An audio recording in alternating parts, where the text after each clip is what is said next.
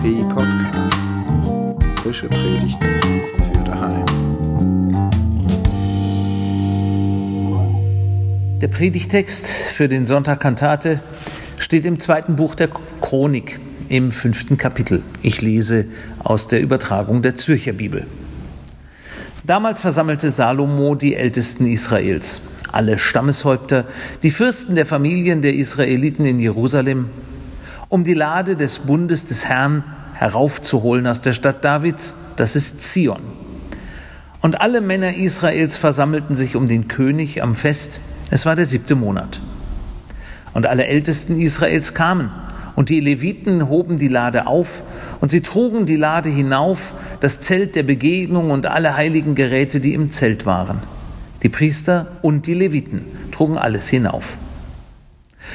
Und als die Leviten, die Sänger waren, sie alle, Asaf, Heman, Jedutun, ihre Söhne und ihre Brüder, in Bissus gekleidet, mit Zimbeln und Harfen und Leiern östlich vom Altar standen und mit ihnen 120 Priester, die die Trompeten bliesen, und als die Trompeter und die Sänger wie ein einziger Mann eine einzige Stimme anzustimmen hatten, um den Herrn zu loben und zu preisen, und als sie einsetzten mit Trompeten und mit Zimbeln und mit anderen Musikinstrumenten, und als sie den Herrn lobten, ja, er ist gut, ja, ewig ist seine Güte, da wurde das Haus von einer Wolke erfüllt, das Haus des Herrn.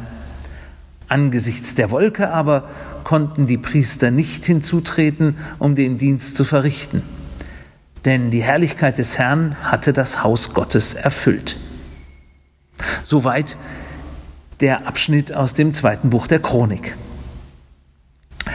Liebe Gemeinde, liebe Hörerinnen, lieber Hörer, was für eine witzige Pointe am Schluss dieser alten Erzählung über die Weihe des Jerusalemer Tempels, der gewaltige Aufmarsch.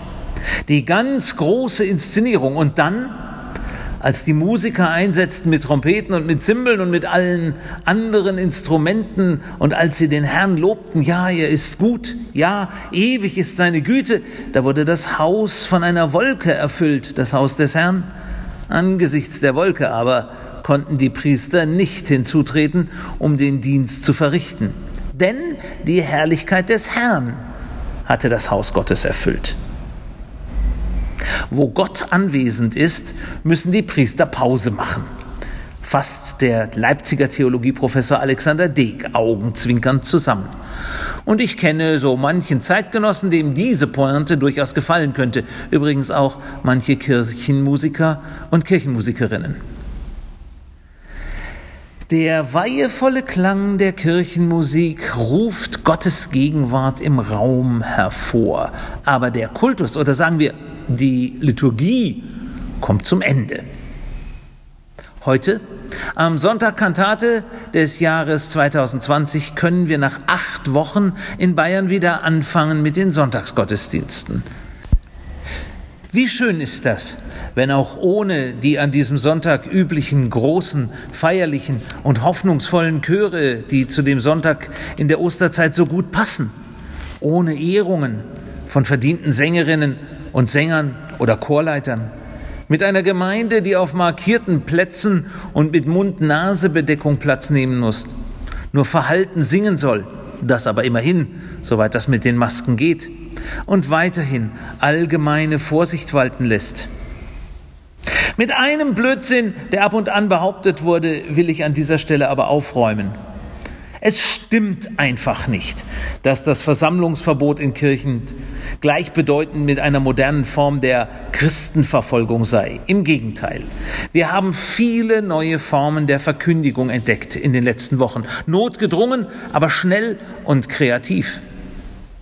Das Internet als Medium ist zwar kein Ersatz für Gemeinschaft live, aber mehr als nur ein Notbehelf. Die Videogottesdienste, mit denen wir begonnen haben, werden wir weiterführen. Für die, die nicht kommen können, sei es aus Vorsicht oder aus Angst oder aus nachvollziehbaren medizinischen Gründen. Vielleicht haben wir ein Stück Unbefangenheit und Sorglosigkeit verloren, was unsere Alltagsgestaltung betrifft. Wir haben vielleicht die überraschende Entdeckung gemacht, dass nicht alles gut ist, was möglich ist, nur weil man es halt machen kann aber wir haben auch dazu gewonnen. an Solidarität, am Ausloten kreativer Möglichkeiten, an Nähe durch Abstand.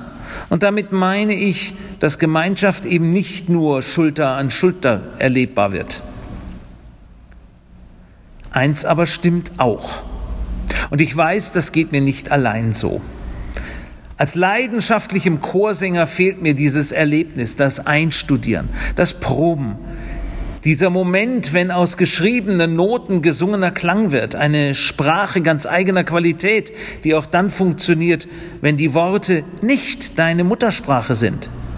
Musik schafft Verbindungen über alle menschlichen Grenzen hinweg, Sprache, Kultur, Hautfarbe, Religion. Eines der besten Originalklangensembles für Barockmusik in der Welt ist das Bach-Kollegium Japan. Jazzmusiker waren in vorderster Reihe bei den Überwindenden der Rassentrennung in den USA. Musik, diese strenge und gleichzeitig so vielfältige Formensprache hilft, Grenzen zu überwinden. Sie schafft fast so etwas wie eine eigene Ökumene des Klangs. Und ich meine das jetzt nicht religiös, man muss nicht alles gleich überhöhen. Aber nicht nur der Wohlklang geschulter Chöre fällt mir ein. Nicht nur die dürfen ja nicht singen. Ich kann sie ein bisschen verstehen, die Fußballfans, die für ihre Mannschaft Schlachtgesänge anstimmen. Oder die großen Rockkonzerte, wenn etwa die Purple anstimmen, Smoke on the Water, dann könnten sie gleich wieder aufhören. Das Publikum übernimmt und alle wissen, warum sie in dieses Konzert gekommen sind. Ich war schon ein paar Mal dabei. Oder auch geradezu paradox und doch irgendwie wieder stimmig. Die Weihnachtssingeraktionen in den großen Stadien, angefangen bei Union Berlin, nicht gerade der Inbegriff eines christlichen Vereins. Ob es die geben wird heuer im Dezember? Ja, wenn Menschen gemeinsam singen können und sich dabei noch ein bisschen verlieren dürfen, dann entsteht etwas Beglückendes. Dann verbinden sich Worte, Melodien, Leute. Und noch so ein Beispiel, dies wiederum aus der jüngsten Vergangenheit. In Italien wurde der Lockdown verkündet und die Leute gingen auf ihre Balkone und sangen gegen die tödliche Krankheit an. Sie sangen ihr Dankeschön, sie sangen sich gegenseitig Mut zu. Sie sangen über die Vereinzelung hinweg. Egal ob Schlager oder Europahymne, Volkslied oder Der Mond ist aufgegangen, wir singen gegen die eigene Unsicherheit an und erfahren dabei die Solidarität der Nachbarn, denen es ja in dem Moment ganz ähnlich geht wie uns. Und als die Trompeter und die Sänger wie ein einziger Mann eine einzige Stimme anzustimmen hatten, um den Herrn zu loben und zu preisen, und als sie einsetzten mit Trompeten und mit Zimbeln und mit anderen Musikinstrumenten, und als sie den Herrn lobten, ja, er ist gut, ja, ewig ist seine Güte, da wurde das Haus von einer Wolke erfüllt, das Haus des Herrn. Es ist eigenartig mit dem Gesang und der Musik. Sie entstehen im Augenblick und vergehen gleich wieder, vielleicht mit ein paar Sekunden Nachhall, aber sie machen etwas. Ich glaube, das ist es, was die Erzählung von der Tempelweihe sagen will. Die Wolke der Herrlichkeit Gottes könnte ein Bild für diese Form der Veränderung sein. Nun ändert das Singen nichts an der Bedrohung durch ein Virus oder einen Krieg oder ein Erdbeben. Die Gefahren bleiben. Das Leben bleibt. Mit all seinen Wendungen, zwischen Geburt und Tod, mit den Brüchen, mit den krassen Unterschieden zwischen Reichen und Armen, mit Glück und Unglück, Fairness und Ausbeutung, Zerstörung von Lebensgrundlagen und solidarischer Hilfe in der Not. Alles da, alles nebeneinander und oft nicht zusammenzubringen. Unsere Lebenskonzepte und unsere Wertehierarchien sind eben sehr, sehr unterschiedlich. Wir erleben das gerade. In diesen Tagen werden überall in Bayern Stadträte und Gemeinderäte konstituiert und vereidigt. Und gleichzeitig führt ein Oberbürgermeister vor, wie man über lebenswertes Leben nicht reden darf, keinesfalls.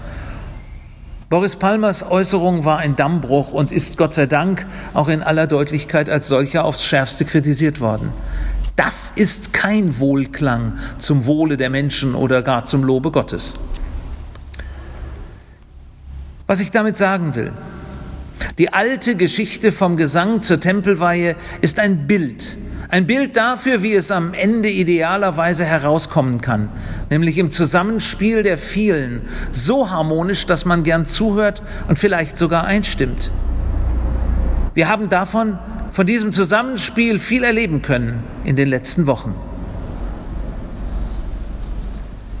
Dabei ging es auch in dieser alten Geschichte keineswegs von Anfang an harmonisch zu. Dieser Tempelbau war ja kein gemeinsamer Akt freiwilliger religiöser Baulust. Initiiert hatte ihn der König Salomo. Errichtet wurde er durch Sklavenarbeit. Ein Ehrenplatz für die Bundeslade, in der die beiden Tafeln mit den Geboten Gottes aufbewahrt waren. Als in Jerusalem der Tempel geweiht wird, markiert dies sichtbar das Ende der Zeit der Wanderung und des Unterwegsseins, schreibt Alexander Deek. Feuerschein und Wolkensäule sind damit zu Zeichen der Vergangenheit geworden. Gott hat einen festen Ort bekommen. Aber irgendwie ist er damit auch festgesetzt. Salomo, der mächtige König, organisiert das Weihefest. Er lädt ein, er führt Regie. Es ist ein Fest auch zu seinen Ehren, nicht nur zur Ehre Gottes. In die Ordnung gehört dann auch, dass die Priester ihre Opfer bringen sollen und dass die vorgegebene Ordnung, die Liturgie, das Regelwerk eingehalten wird.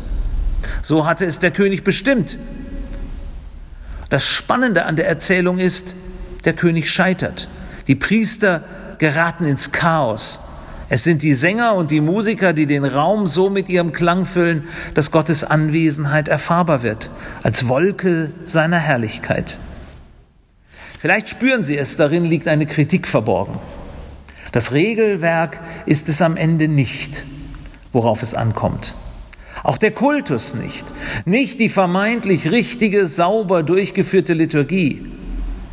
Worauf es ankommt, sagt die Tempelweihe-Erzählung, ist allein dies.